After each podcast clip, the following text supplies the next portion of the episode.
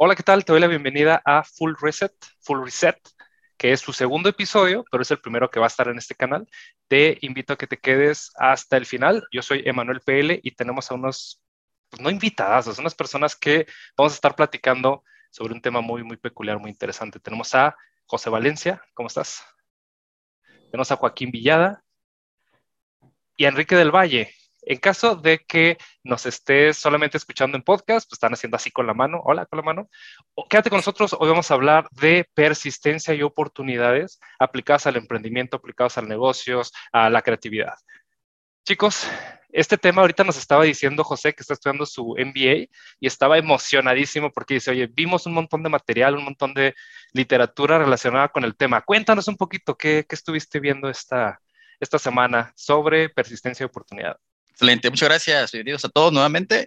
Y, bueno, el, punto de, lo que comentábamos antes de, de, iniciar el día de hoy, precisamente el tema de la eh, historia del emprendimiento. Y me hizo clic cuando estuvimos revisando el, el tema de eh, perseverancia y oportunidades. Y algo que me hizo así como que clic, eh, un poco 50 y 50% con el profesor es que decía que no todos, más bien, que el emprendimiento es para todos. Entonces me quedé así como que, a ver, ¿es para todos o no es para todos?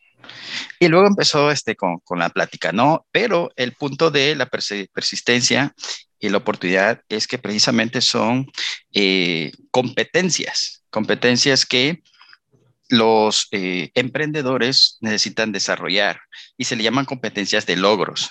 Hoy en día existen dos, este, dos modelos que les voy a compartir más adelante durante la charla, pero uno de ellos dice precisamente que eh, hace como subtipos de los emprendedores y dentro de los subtipos hay esas competencias y de las competencias salen competencias de logro se llaman, ¿sí? Competencias de logro sobre persistencia y oportunidad. Y es algo que muchas veces, eh, pues cuando se decide emprender, pues uno se va con todo, ¿no? Decimos con toda la actitud, con todo el riesgo y vámonos de frente y estamos bien motivados. Entonces decía el, profesor, eh, ojo. Y en la semana platicábamos igual, ¿no? Este, con, con Emanuel en, en, Twitter y decíamos, no solamente es aventarse a, sin paracaídas, no, sí, yo he escuchado a muchos y estoy muy de acuerdo en decir, bueno, es, emprender es como tirarse a un paracaídas. Sin embargo, esto me causó mucha, pues mucha emoción, pero la pregunta eh, inicial a la, a la, que llegamos sobre las competencias del logro, persistencia y, y oportunidades es, ¿el emprendimiento es, pa, es para todos? Decía el profesor, que sí es para todos. ¿Qué opinan ustedes? Gran pregunta. A ver, yo, yo tengo mi opinión, pero me gustaría escucharlos. Joaquín, Enrique. Ok, voy yo. Yo creo definitivamente que no es para todos. Eh, ¿Por qué? Podemos, sí, ¿no? Vender esta idea de que sí, claro, es para todos, y vender este pensamiento mágico de que, claro, tú puedes, necesitas echarle ganas, pero la realidad es que no es cierto. O sea, una, a lo mejor la persona ni siquiera está interesado, pero como ve a su alrededor que todo el mundo está emprendiendo y que te lo venden como la idea mágica millonaria que te va a sacar de la zona en la que estás, se avientan, pierden todo y quedan peor del punto en el que estaban. Y sí, claro, a lo mejor nosotros somos positivos y podemos decir, ah, pero es que ya tiene experiencia, pues sí, pero hay personas que nada más se van a aventar a emprender por aventarse y ni siquiera se van a detener a ver qué hicieron mal. Entonces, se van a quedar sin dinero y tampoco van a poder analizar el tema de la, de, la experiencia como tal. Entonces, yo creo que no es para todos, creo que no todo el mundo tiene la capacidad, más que nada mental, de aguantar lo que un emprendimiento requiere. Entonces, es lo que yo pienso. ¿Tú qué opinas, Emanuel? Igual, eh, esto ha cambiado con el tiempo. Yo sí era más radical antes de todo el mundo debe emprender la solución a todos los problemas, obviamente en la inocencia de no haberlo vivido, digamos.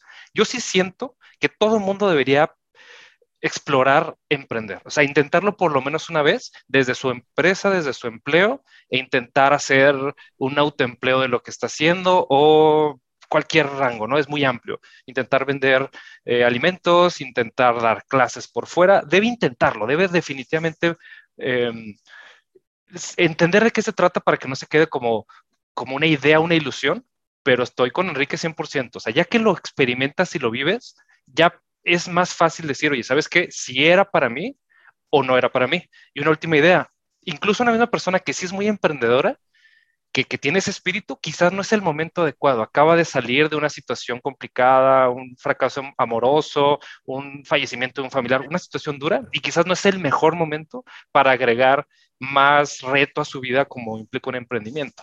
¿Tú qué dices, Joaquín? Hola, hola, buenas tardes, noches. Eh, pues justamente este, lo que acabas de comentar de que todo mundo debe tan siquiera intentar en lo mínimo poder conocer lo que es lo que implica la experiencia.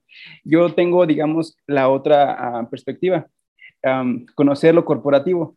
Eh, digamos, yo una persona que le gusta mucho lo de la parte de emprender, me dijeron, oye, ¿cómo tú puedes este, decir que no te gusta lo corporativo si nunca lo has eh, hecho, intentado? Entonces, aplican lo mismo. Tuve que ir, entrar a una empresa, conocer cómo se, eh, sí, cómo es, este, funciona corporativamente este, el trabajo.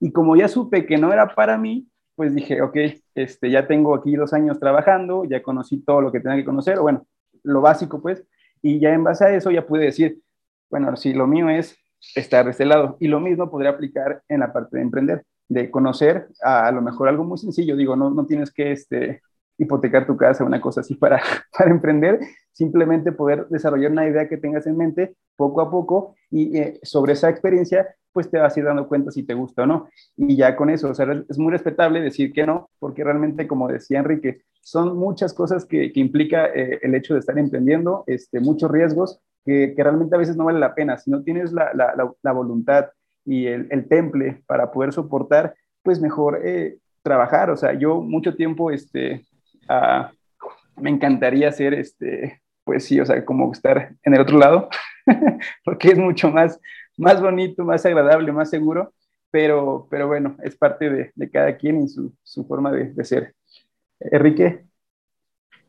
Hace, ahorita que estamos platicando de esto, ¿no? Hace como dos semanas platicaba con un empresario de Ciudad de México y él me comentaba que, bueno, uno de sus errores principales, uno de los errores que ha tenido dentro de los negocios es que dependiendo cómo está su vida externa, cómo está su vida personal, es como estaba su negocio. Entonces, si, no sé, un diciembre, por ejemplo, él estaba con su novia perfectamente bien, su familia increíble y todo afuera estaba increíble, su negocio estaba, ¡pum!, reventando. Pero si había terminado con su novia, si le había pasado mal, si no se sentía mentalmente bien, entonces, o sea, me habló de que perdió, un, un diciembre que perdió, bueno, X cantidad de dinero, una suma bastante fuerte, por no tener o por no tener separados, digamos, estas personas. No sé qué tanto se les complica a ustedes, qué tanto se les facilite el dividir a la persona, digamos, que laboral y a la persona personal, pero creo que si tienes capacidad nula para separar a estas dos personas, entonces tu emprendimiento no te va a costar 10%, te va a costar 1000%, porque o mejoras en los dos aspectos o te mueres en ambos prácticamente. ¿Qué opinas, José?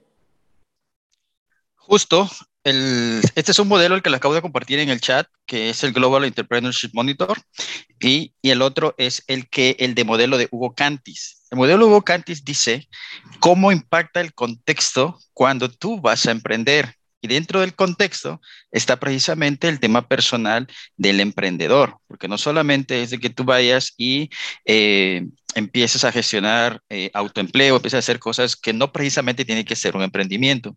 Entonces, parte del contexto del emprendedor que te lleva a el tema de la perseverancia y las oportunidades, ¿por qué? Porque hay emprendimientos por necesidad. Me quedé sin empleo y emprendo.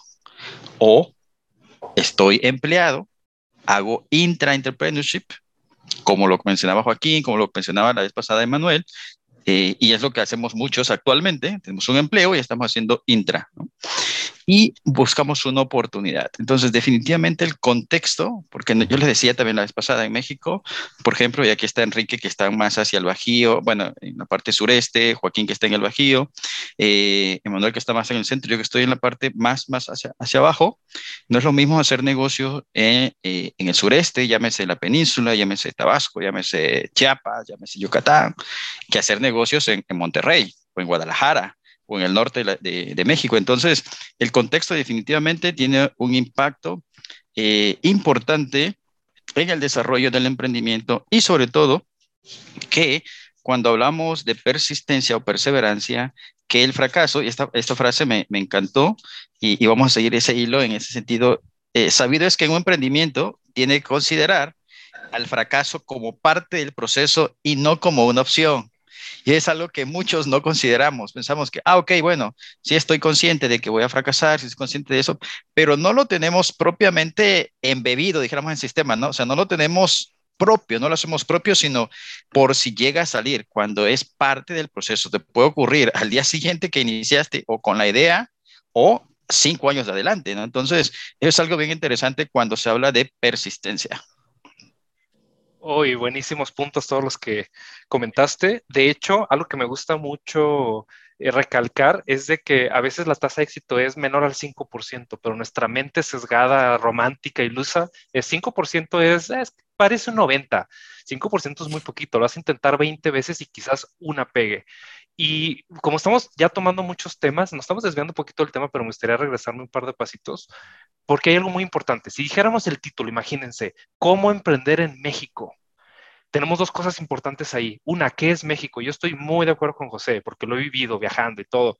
México es enorme, o sea, caben no sé cuántas Europas, bueno, varios países europeos caben en México. Entonces, las regiones son muy importantes, tu contexto, tu clase social, tu educación, o sea, no es por demeritar obviamente sesgar ni mucho menos, simplemente tus condiciones actuales determinan qué tipo de emprendimiento es el que vas a poder hacer. Y me regreso un paso más, ¿qué es emprender? Porque ahora estamos categorizando emprender como organizaciones de muchos tamaños abrir una organización de tres personas que va a vender alimentos en la esquina sin demeritarlo, tiene un tamaño. Abrir una startup que se va a convertir en un unicornio es el extremo contrario en términos de innovación tecnológica, de riesgo, de idiomas que tienes que manejar, de talento internacional, de perspectiva de inversión, etcétera. Entonces yo creo que ese es un gran, un gran punto. Les comparto unas notas que estuve viendo en la mañana sobre una clasificación muy, muy básica de, de emprendimiento la que mencionaste, intraemprendimiento, yo soy empleado, pero me contratan para meter cambios en una organización, innovación en una organización en forma de emprender una nueva aventura. O sea, que esta organización no haga los procesos clásicos, sino que abra algo nuevo. Intraemprendimiento, el otro es el autoempleado, yo solo, con mis recursos, con mis ahorros, contra el mundo haciendo alguna cosa. Después está el fundador de negocio, que es operativo, o sea, yo empiezo a contratar gente y estoy 8, 12, 15 horas al día de lunes a domingo empujando esto, jalando a la gente y es algo que a mí me tocaba hacer y pues tiene sus complicaciones. Y uno de los extremos, hay más colores en medio, pero uno de los extremos es dueño de negocio. Yo tengo la organización y principalmente lo que hago es la estrategia y otra persona más opera, ¿no? Dentro de esa taxonomía súper básica, pues hay muchas formas de emprender en muchas regiones diferentes. Les puedo compartir para ir cerrando que que es muy diferente emprender en el norte de México que en el Pacífico de México, que en el centro de México. No he tenido la, dicha de hacerlo, por ejemplo, en Península, en, Veracruz, por decirlo. No me lo imagino ni siquiera cómo es. He tenido relaciones comerciales en, en Brasil y es un universo completamente diferente. Y recientemente con americanos, o sea, socios americanos y vaya, o sea, hoy ese proceso de reinventarte, de rediseñar lo que es emprender, ha sido una cosa muy, muy curiosa. Eh, José, me gustaría preguntarte, mencionaste el modelo Cantis, Hugo Cantis, ¿qué, es eso? Hugo Cantis es el creador de este modelo que tiene que ver precisamente con el contexto, aspectos personales, estructura dinámica de la industria, ¿sí? Y, y, son de los ese es el modelo número uno. Y el modelo número dos es el que sigue justamente el Global Entrepreneurship Monitor, que fue lo que les compartí, que son los dos modelos que están eh, vigentes acerca de emprendimiento como tal en, América Latina y alrededor del mundo. ¿no? Entonces, pero algo que menciona Hugo Cantis, que es eh, el director de este programa en, Argentina, eh, mayormente él es argentino. Entonces, es precisamente cómo eh, se relaciona cuando hablas de emprender eh, en, el, en, el, sureste, eh, sí, en Sudamérica, perdón, cómo es emprender y cómo es en el resto de, de, América Latina en este caso. Y él puntualiza precisamente los aspectos de el contexto y los aspectos personales del emprendedor. Porque, como bien decías, normalmente a México se divide en esas grandes áreas donde uno tiene que conocer es la cultura, ¿sí? El, por ejemplo, en Yucatán la cultura es muy, muy eh, propia, es un tanto cerrada, pero en el sentido de que son muy eh, propios de, su cultura, de cómo hacer negocio. Eh, en Tabasco, pues hay una serie de, de multidiversidad y multiculturalidad en ese, en ese aspecto. Entonces, va variando de zona a zona el cómo se hace el emprendimiento. Entonces, esos aspectos son los que menciona precisamente Hugo Cantis, el creador de este modelo, que debemos de considerar a la hora de emprender. Y fíjense que hay algo, con esto cierro, en las universidades me ha tocado, me ha tocado eh, impartir asignaturas y he visto también otros, otros trabajos, pero muy pocos en los programas de estudio de emprendimiento hablas de aspectos personales del emprendedor. Vas más a aspectos financieros, aspectos legales y pocos también, ¿no? O sea, muy así dos subtemas, ¿no? Más, más, hacia el aspecto eh, financiero, más hacia el aspecto de eh, marketing, más hacia el aspecto de, eh, de logística, pero me atrevo a decir que muy poco los planes de estudio, los que yo he, visto, hablan acerca precisamente de eso. Por eso, compartir con todos los que nos ven, con todos nos escuchan de esto, de innovación acerca de los aspectos personales, es un factor fundamental. Eh, ah, estoy de acuerdo y aquí, bueno, regreso al, primer tema con el que comenzamos esto, ¿no? De, bueno, si emprenderas para todos. No, ya, ya, ya nos hicimos la pregunta, perdón, de qué es emprender, ¿no? Yo creo que hay una pregunta antes sobre, antes de hacer la pregunta qué es emprender, hay una pregunta básica que creo que tenemos que hacernos, ¿no?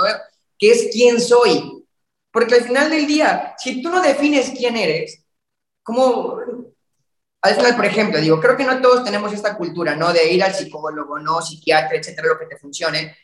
Pero si ni siquiera sé quién soy, si ni siquiera sé cuáles son mis virtudes, cuáles son mi, las áreas a mejorar, ¿cómo puedo siquiera tener una idea de qué tan bien me puede ir?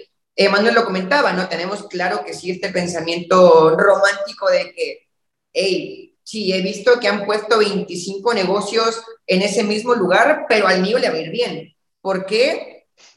Yo creo, ¿no? Pero nunca, nunca te has puesto a sentarte a, tú visualizarte y decir, bueno, ¿sabes qué? Yo la presión sí la aguanto, si se trata de buscar inversionistas, sí puedo, he vendido casi todo. Nunca nos sentamos, o creo que pocas veces nos sentamos a ver quiénes somos y a partir de ahí partir tal cual, ¿no? Y esto ya sea para emprender o para laborar en algún lado o colaborar en algún lado. ¿Qué opinan ustedes?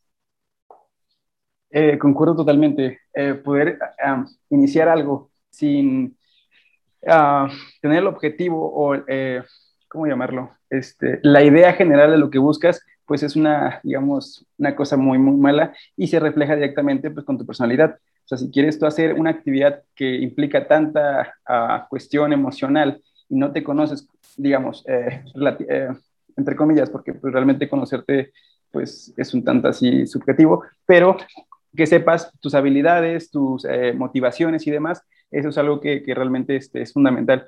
Pero también se relaciona mucho el punto que, por lo cual iniciamos ahorita este, el tema de encontrar lo que es la, la oportunidad, porque pues muchas veces no tenemos esa, pues sí, como comentan, la parte de romantizar, creer que este, nuestra idea pues es única y que vamos a, a cambiar el mundo con, con, eso. Entonces, pues a lo mejor no sé, me gustaría por ahí compartir que eh, no tengo respuesta como tal, una respuesta objetivo para poder yo decir, identificar, ah, cómo hacerle para identificar una, una oportunidad, pero tengo cuatro, digamos, palabras que pueden de ahí como desenlazar este, diferentes eh, respuestas o contextos o, no sé, formas de apoyarnos para eso. La primera podría ser tendencias, que viene siendo la especulación. Eh, mucho tiempo y cuando inició, pues digamos, fuertemente el capitalismo en los años 40, 50, este, fue cuando empezó la publicidad, el marketing, todas esas cuestiones, muchos productos que actualmente ocupamos, eh, pues no, no existían. O sea, la pasta de dientes, un sinfín de productos que actualmente los consideramos normales, pero que realmente fueron introducidos al mercado de una forma, pues un tanto, uh, pues llamémosla maquiavélica, manipuladora, porque realmente pues querían que vender. Entonces fue que ellos a través de estas cuestiones de especulación, de tendencias, fueron creando eh, en base a la publicidad, pues estos nichos, estos, estas necesidades más que nada. Luego brincaría al mercado. esta es la segunda palabra clave para poder identificar para mí una oportunidad, es de conocer el mercado. A lo mejor si tú estás trabajando en una empresa, ya tienes tú ese background que te permite identificar oportunidades. No tienes que simplemente observar ciertas cosas porque eso es muy uh, subjetivo, es muy, muy irreal. Si tú, estás trabajando en una empresa y, por ejemplo, no sé, estás en, en software como Emanuel y por ahí este, tienes la pauta de identificar al, algo que está mal y que puedes solucionar, ok, ya tienes la experiencia, ya tienes la pauta para poder meter esa solución y a la vez este, tener tu oportunidad. Luego brincamos a lo que son los datos. Bueno, la ciencia de datos, pues es algo que ahorita está, este, bueno, que está, eh, ya lleva tiempo, pero hasta ahorita como que es muy, muy este, sonado, de que, este, pues sí, prácticamente estas grandes empresas como Google, Facebook y demás cuestiones, pues nos tienen en, su, en sus manos, porque pues obviamente conocen más, nos conocen más ellos que nosotros mismos. Entonces, también para mí ahí perfectamente podemos encontrar lo que es una, una oportunidad en base a nuestros comportamientos, en base a nuestros datos. Y ya por último, para acabar, que esto es para mí, digamos, de lo más eh, interesante que se podría rescatar, si por ejemplo tuvieses una cantidad considerable, eh, yo me doy cuenta porque yo vivo en una ciudad muy chiquita, o sea, soy así como de lo, de lo último. Por ejemplo, en mi perspectiva, yo pienso que Nueva York, eh, California, hay puntos, Vancouver, ciudades top en el mundo, donde ahí está lo, lo nuevo, ¿ok? Entonces, supongamos, está una idea en Nueva York o en San Francisco, ¿ok? Una persona de Monterrey o de la Ciudad de México viaja para allá, identifica un, negocio, una idea que esté pegando bastante y ¿qué es lo que hace? Ok, la copia y la trae a la Ciudad de México. Luego, alguien de Querétaro, alguien de Guadalajara, alguien de Monterrey, viaja a la Ciudad de México. Identifica lo que está de moda y dice, ok, esto va a pegar porque en Monterrey en Querétaro no lo hay. Esto es nuevo en, Ciudad de México, que fue copiado de, otro lugar, entonces se lo llevan a su ciudad.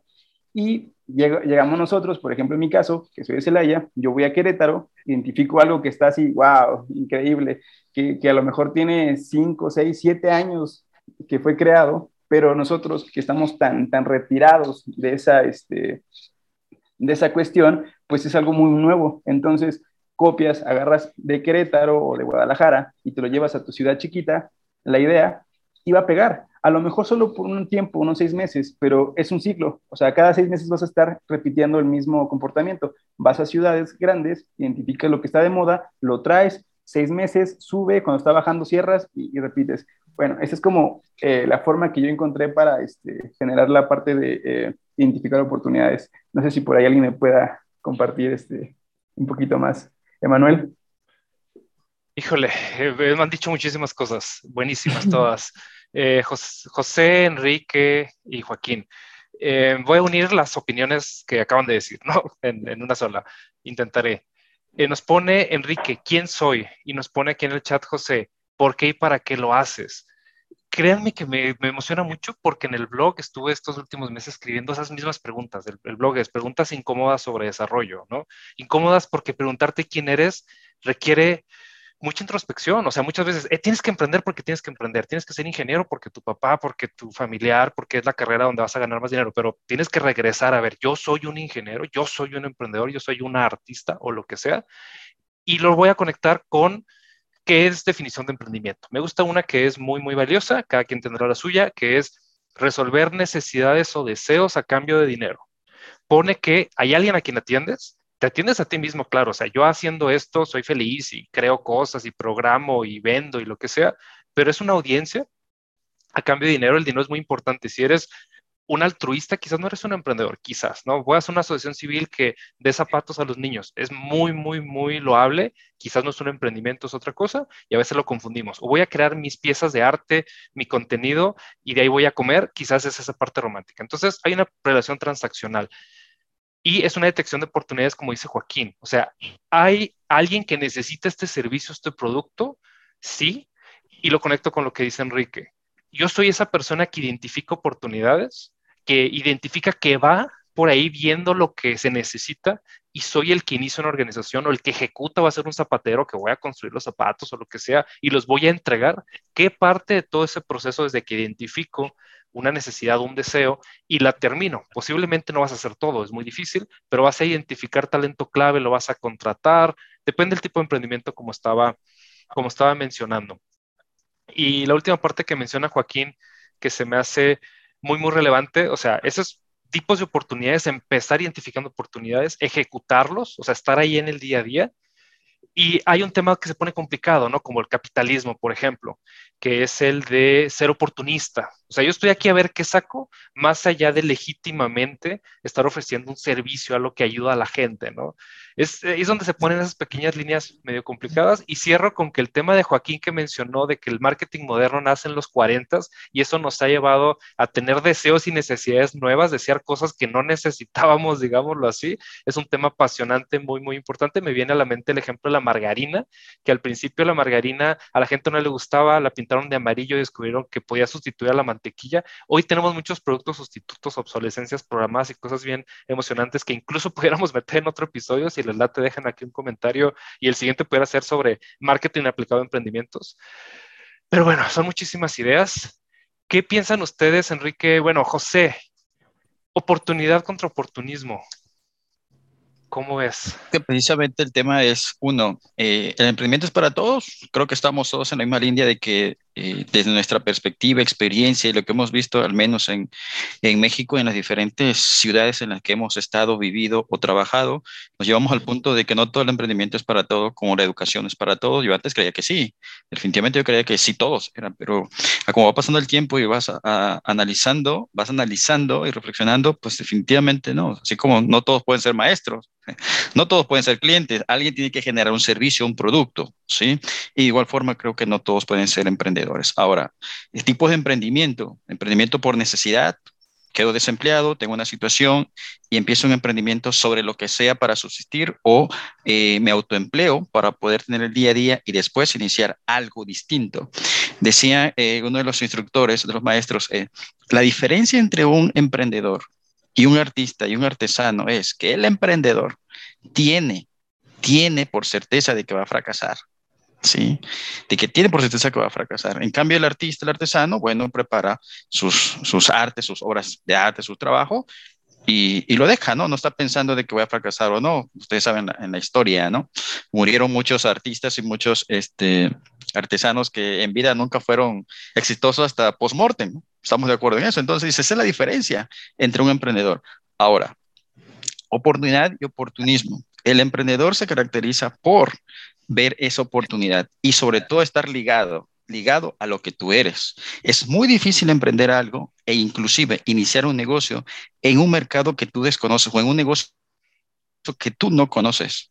Es bien complejo. Si de por sí, eh, hablando por ejemplo en tema de educación, que se hace reto, eh, Emanuel, eh, proyectos sociales. A mí me fascinan los proyectos sociales, con, los proyectos con base tecnológica, pero los proyectos sociales. Tengo más como un 70% quizás de ADN, ¿sí? Porque me gusta eso, lo social. Entonces, debo de conocer al menos, eh, debo estar involucrado al menos en el sistema educativo, al menos debo de conocer eh, planes de estudio, al menos debo de conocer perfiles, al menos, o sea, debo tener cierta noción de lo que yo voy a emprender porque así eh, el fracaso va a estar, dijera este Manuel, va a ser este elegante, ¿no? O sea, hey, ya lo, ya lo tengo claro. Entonces, yo creo que el tema de oportunidad y oportunismo es que nosotros hoy en día, esta, esta generación y las, y las que vienen, es precisamente caracterizarnos y enfocarnos en la oportunidad, porque el oportunismo, eso puede pasar. Y como mencionaba eh, Joaquín, a lo mejor voy, copio una idea y me regreso a mi pueblo y la aplico. Va a funcionar porque es algo novedoso, pero ¿cuánto tiempo? Solo por temporada, voy, compro un artículo de temporada, regreso este, a, mi ciudad, mi localidad, y se acabó, en lugar de buscar una oportunidad donde yo pueda capitalizarla. Por eso es que ni todo lo que hacemos de esfuerzo es emprendimiento, como no todos los negocios tampoco son eh, emprendimiento, ni todos los emprendimientos van a generar algún negocio, decía Manuel, y termino con esto. Hay proyectos sociales lucrativos, por supuesto, y hay proyectos sociales no lucrativos. Entonces, que no precisamente un emprendimiento te va a hacer millonario, ¿sí? sino que va a tener un impacto, va a tener un impacto, y por eso lo dice, con impacto social, donde el beneficio va más eh, en otro sentido que el netamente monetario. Si no dice, bueno, entonces eh, no quiero emprender porque no me va a dejar dinero, pues entonces no emprendo. Entonces empiezo a trabajar en una organización, una empresa, donde yo pueda manejar ingresos, gastos, donde pueda tener una utilidad y me pueda escalar en ese sentido, en ese camino. Pero creo que eh, muchas veces los, estudiantes y los mismos profesores, me incluyo en ese combo, que no tenemos muy claro la parte del emprendimiento. Una, o no tenemos una empresa, o no hemos fracasado al menos en poner una tiendita, y ni siquiera hemos empezado un emprendimiento. Entonces se nos escapa de la mano y queremos eh, encasillar de manera académica el tema de emprendimiento y empezamos a hacer trabajos los típicos cotidianos, que no están, eh, estamos diciendo que estén mal, sino que tenemos herramientas hoy en día y precisamente para poder hacer de un país, de un estado, de una región, de América Latina algo distinto, entonces nosotros tenemos que hacer la diferencia entre buscamos oportunidades o nos dejamos llevar por el oportunismo. Me gustaría comentar algo clave aquí. Eh, bueno, retomando ese tema de oportunidad contra oportunismo, ¿no? Lo relacionaría así. Eh, oportunidad es igual a empresario y oportunismo es igual a negociante. Creo que no son lo mismo, genuinamente. Creo que un negociante eh, es una persona, como lo comentabas, ¿no? De temporadas, una persona que, comerciante, perdón, gracias, Joaquín, exacto. oportunismo es igual a comerciante, gracias, Joaquín. ¿Por qué? Porque comerciante pues, es esta persona que esta semana te vende naranjas, la siguiente o dentro de dos meses que hay temporada de mandarinas, vende mandarinas, y así se va, ¿no? Y de repente ya se vino Navidad y vende tus gorritos y luego Halloween máscaras. Creo que ese es el oportunismo, ¿no? Pero genuinamente creo que los empresarios son los que buscan la oportunidad, buscan algo a largo plazo, buscan algo que sí les está dejando pues no sé si dinero constante, que obviamente es una de las prioridades, pero algo que impacte, de, que impacte más. No digo que estén buscando hacer la red desde, desde cero, pero sí que no van buscando nada más. ¿Qué está dejando ahorita? Los fidget spinners, algo por el estilo, se llamaban hace como cinco años. Ah, eso vendo. Eh, los tripios para TikToks, eso vendo. Entonces, creo que depende de qué tan a largo plazo lo quieras ver.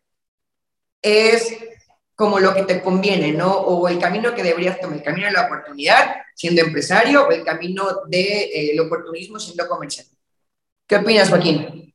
Eh, pues mira, lo que voy a decir a continuación va en contra de mi personalidad, porque eh, yo mucho tiempo ah, estaba como renuente a lo que es el comercio, al ser un comerciante, como acabas de describirlo exactamente, pero Digo, esa es una opinión simplemente que, que tengo ahorita actualmente, eh, de que para llegar tú a ser un buen eh, empresario, tus inicios, eh, digo, es lo que ahorita estoy yo actualmente pensando, tienen que ser, o, o, tienes que tener como manejado o, o dominado la, la, parte de ser un buen comerciante. O sea, hay muchas habilidades que requieres este, para ser un comerciante. Y si lo, y si lo sumas a la parte de ser un, un empresario, tienes como que ya esas dos y te dan muchas más este, oportunidades para seguir creciendo. Porque realmente, eh, digo, como comenté al, inicio, es lo contrario a mí, porque yo soy una persona muy introvertida y, y, me cuesta ser esa parte extrovertida, porque un comerciante pues, es eso prácticamente. O sea, para mí es como un sinónimo, porque es alguien que te puede vender lo que sea de una forma bastante buena y, este, y genera esa, esa confianza pero a, lo mismo, o sea, tienes que tener como que esas ciertas herramientas para que tú puedas llegar a ser también un buen empresario. Entonces ahí es como que entra la, la, parte este, que ahorita acabo de escribir, dice, aunque un buen empresario es un buen comerciante, o sea, es como una pregunta. ¿Creen que este, por ahí pueda tener ese vínculo, esa relación entre comerciante y ser un buen este, empresario? Yo creo que es una parte fundamental. O sea, de hecho, los negocios vienen de la negociación no sé si todos sean comerciales, o sea, está el área comercial dentro de un emprendimiento, acercar esto. Yo siento que sí. Y ya lo que quería decirle a Joaquín, yo también soy entre introvertido y introvertido, soy más en, medio de los dos. Y hay varios estilos de venta, ¿no? Por ejemplo, vendedores perros de, de ay, se me olvidó el doctor Bringer, algo así. Eh, pues menciona que hay muchas formas de vender, hay muchas organizaciones, hay muchas formas de comercializar, de ser una empresa de servicios, de productos, etcétera me regreso un pasito más. Em, veo un error muy frecuente, yo lo he cometido y por eso lo menciono y hasta que la persona no se tropiece con esa piedra no lo voy a interiorizar, pero es que nos enamoramos de la solución y no del problema. soy artesano, soy cocinero, soy, ofrezco, soy profesor, ofrezco esto, quiero buscar a la gente que, que, que llene lo que sé hacer, en lugar de empezar al revés, empezar con el problema, con la necesidad, con el deseo. ¿Qué desea la gente?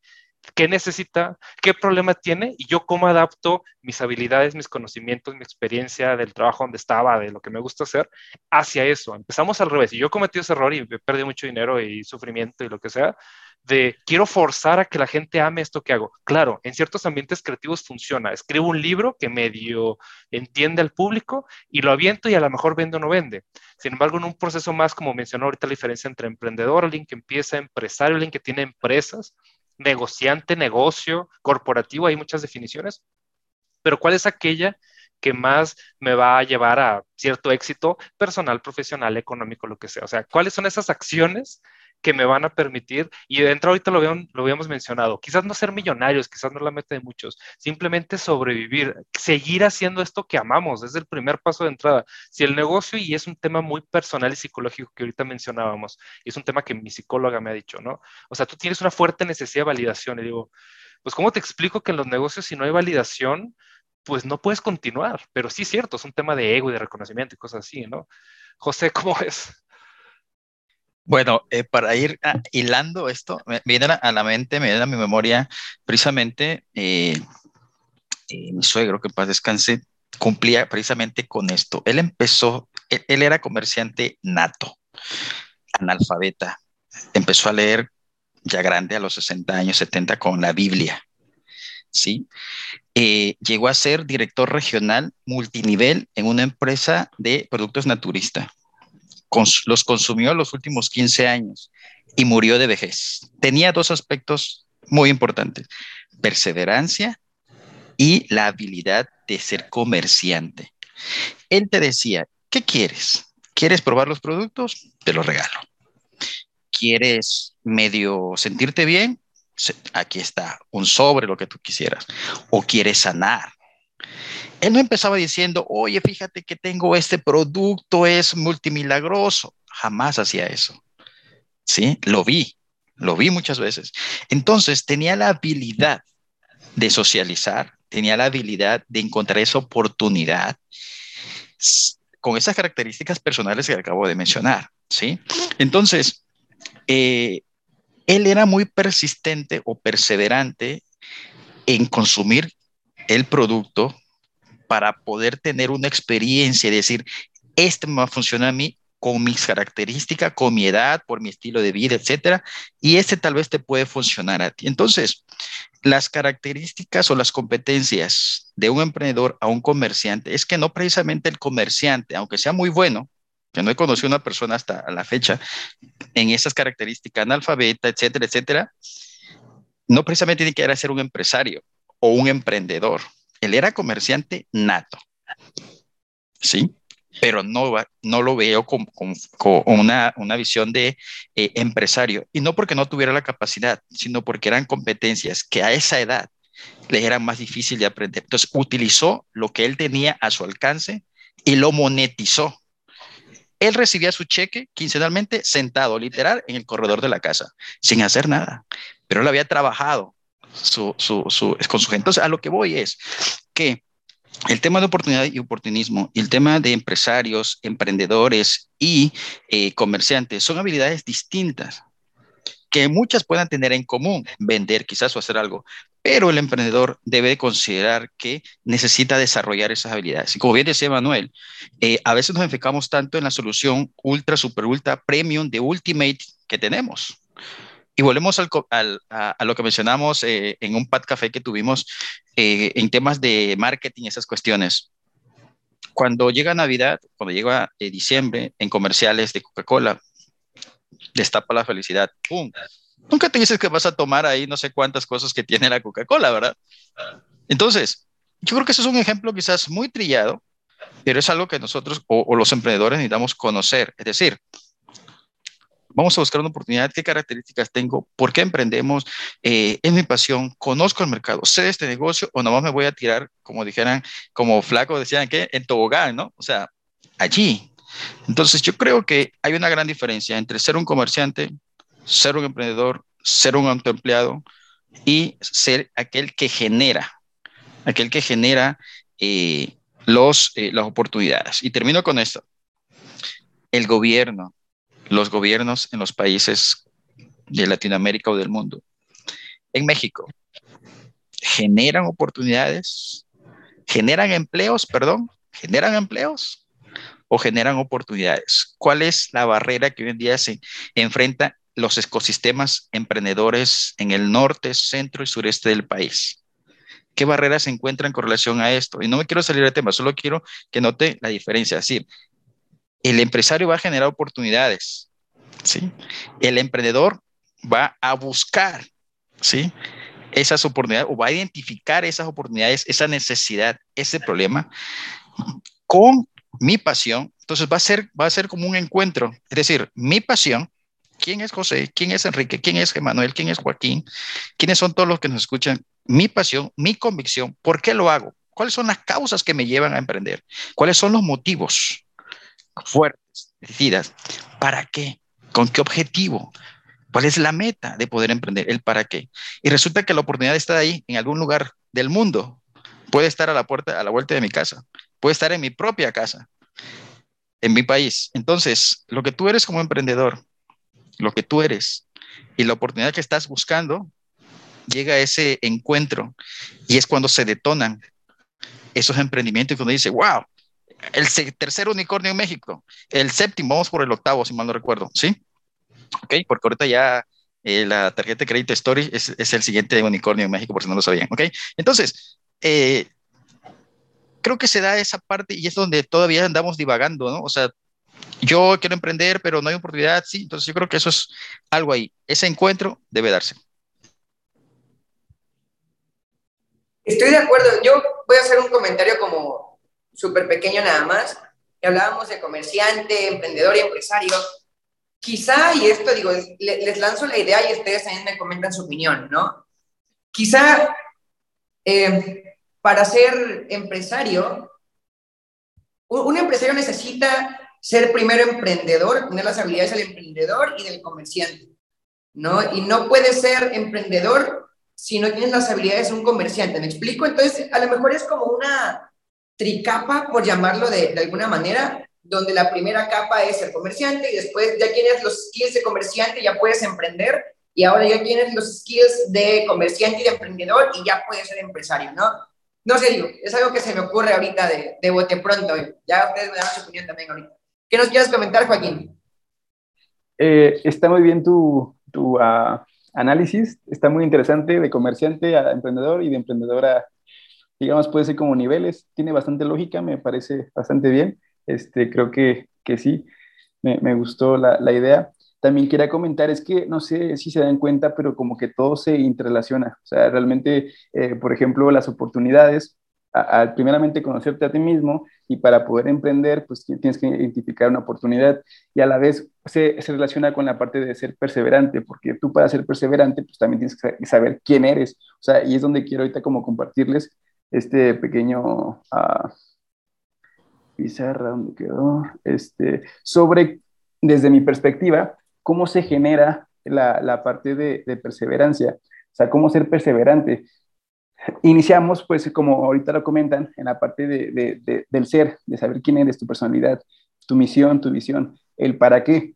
Aquí también está la parte de que a mí me gusta que antes de este, plantear una solución, pues es buscar primero este, la raíz del problema, o sea, intentar adentrarte a lo más, eh, adentrarte sí, a lo más profundo a, esa, a ese problema para que ya estando ahí pueda que sea más sencillo la solución. Entonces, bueno, digamos que esta es la parte inicial en la que yo eh, entro, identifico para poder ser perseverante, conocer, digamos, estas partes, el para qué, tu misión, tu visión, y de ahí empezamos, digamos, a, a, a, a bajar, pero también teniendo aquí en cuenta esta parte de más menos.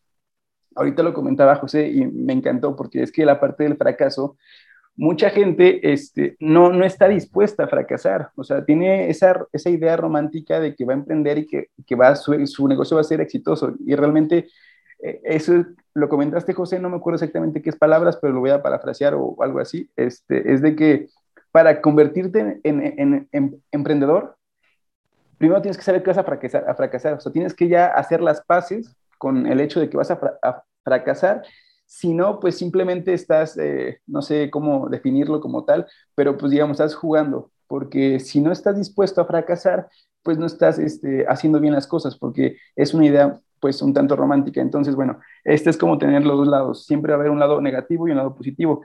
Hay que hacer pasos con las dos. Puede que te vaya bien, puede que te vaya mal, no importa, tú vas a seguir. Entonces, esa es como la parte de la perseverancia. Se juntan con la parte de la parte lógica y la parte emocional, este, que son pensamientos y emociones. Luego se genera como la parte este, de la mentalidad y la actitud. Eh, por ejemplo, eh, muchas veces eh, a lo mejor no es tan idóneo, pero este, la parte de motivación, generar pensamientos positivos, en mi caso, a través de experiencias. Yo me pongo el, el, ejemplo de que, ok, yo ya pasé por esto, esto que estoy viviendo actualmente, pues realmente no me, no me genera ningún tipo de problema. O sea, a lo mejor tengo un conflicto en el momento, pero si yo ya he brincado cosas más difíciles, esto pues no tiene que ser un, un problema. Nada más tengo que encontrar las, las, opciones, las posibilidades para poder solucionar el problema y seguir. ¿Ok? Y luego este, tenemos como dos fuentes, la parte proactiva y la parte reactiva. Como les comento, siempre hay un pro y hay un negativo. Uno genera madurez y otra genera inmadurez. Otro genera largo plazo y el, otro eh, genera corto plazo. Eh, aquí me equivoqué, aquí va ejemplo. Este, un ejemplo del largo plazo o de la madurez o de la proactividad o reactividad. Eh, del lado izquierdo es algo más allá de ti.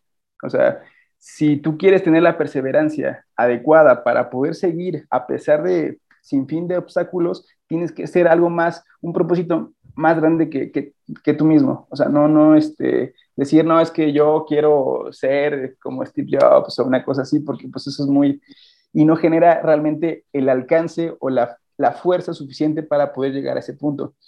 Pero, este, en, en, un corto plazo, por ejemplo, una ruptura amorosa, pues mucha gente, por ejemplo, rompe con su pareja y se mete al gimnasio. Entonces, para poder generar el hábito después de los días que requiere para generar el hábito, pues sí te da como esa, esa fortaleza. No digo que sea malo, pero te da esa, esa pauta para poder seguir. O sea, que ya te cansaste y no quieres ir al gimnasio, te acuerdas de tu ruptura amorosa y dices, no, tengo que ir al gimnasio porque tengo que estar en esta eh, físico. Y lo mismo pasa con muchas más variables, con muchos más ejemplos. Eh, por ejemplo, hacer, el hacer negocios también puede que incluya una cuestión de ego, de decir, ok, yo quiero ser un empresario porque esto, esto, esto, esto. Entonces, esta es una cuestión reactiva que, que, no genera un motivante a largo plazo, sino a corto plazo. Pero tienes el otro espectro donde te vas a poder como eh, es, es, un equilibrio. O sea, a, a lo mejor eh, se genera como algo malo decir reactivo, pero tiene que tener un balance, lo bueno y lo malo. O sea, no podemos descartar lo malo y dejar nada más lo bueno porque realmente así no funciona, bueno, desde mi perspectiva.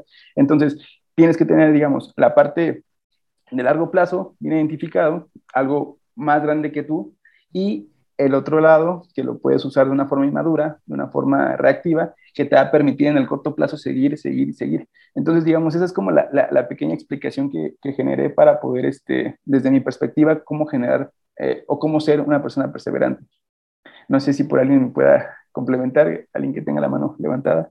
Yo solamente quiero compartir un ejemplo de fracaso y una analogía. Eh, hace algunos años em, empecé un, empecé un emprendimiento, entre comillas, y decidí poner una papelería. Invertí en ese tiempo casi 5 mil dólares. Tenía el capital, tenía, eh, compré equipo, compré todo, compré todo, o sea, equipo de cómputo, mobiliario, acondicioné un, un, este, un cuarto que, que tenía en la casa, eh, todo, toda infraestructura, electricidad, aire acondicionado, todo. O sea, yo dije, vi una oportunidad, entre comillas, todo lo que voy a decir entre comillas, una oportunidad, tenía el capital, eh, busqué a alguien que atendiera y yo seguí mi trabajo, ¿no? Un día vendí como 10 pesos, el otro día vendí como 50, el otro día como 15 y así. Hasta que cerré y empecé a vender las computadoras de una por una, impresora, vendía a hacer todo. Entonces, puse en el chat esas preguntas. ¿Vale la pena perseverar? O sea, ¿tenía yo en, mente eh, la idea de emprendimiento? No, no tenía, ni, tenía absolutamente nada de idea de que era emprendimiento. Tenía el capital, era algo que me apasionaba y creí que apostar por vivir cerca de eh, la orilla de calle iba a funcionar y todo el mundo me iba a comprar, ¿no? Mi super mini archi recontra papelería, ¿no? Entonces, cuando uno, hasta que tropiezas, decía Manuel, es donde interiorizas, es donde te das cuenta de que no solamente es porque tengas el capital para invertir, es que lo vas a hacer. Aún así, tengas eh, nociones o no, no precisamente el centro del capital es me aviento, invierto, ah, yo sé que voy a perder, pero no es lo mismo con un trabajo fijo, con un sueldo bien, que puedas invertir unos 5 mil dólares a hoy en día, que prácticamente casi que estamos al día a día, ¿no? Entonces, eso fue el primer fracaso que tuve eh, como emprendedor, pero no, no siquiera puedo llamarme emprendedor porque ni idea tenía de lo que estaba haciendo realmente, ¿no? Sí, realmente ni idea tenía, ¿sí? Entonces, es algo que nosotros debemos cuidar, no por el hecho de tener una idea, no por el hecho de tener el capital, es que voy a lanzar a emprender. Y lo dijo muy bien Joaquín y voy a retomar lo último, porque eso es la, la analogía, ¿no? En un matrimonio, en una relación sentimental, existe un riesgo, que muchos no queremos ver. Puede fracasar, pero nadie lo dice, porque creemos que eso va a ser por eterno. Y no estoy en contra de, de que un matrimonio, en una relación pueda perdurar años, o sea, para eternidad, que ese es el objetivo, etcétera, etcétera, ¿no? Pero lejos de esa parte moral y religiosa, etcétera, que tenga el matrimonio o una relación amorosa en este caso, no se nos dice que una máxima en ese tipo de relaciones es el fracaso, es la ruptura. Y muchos que no estamos preparados para eso han acabado desafortunadamente por la puerta falsa. En Tabasco, ahorita no recuerdo exactamente, el número que ocupa es del lugar que ocupan los suicidios por cuestiones amorosas. ¿Sí?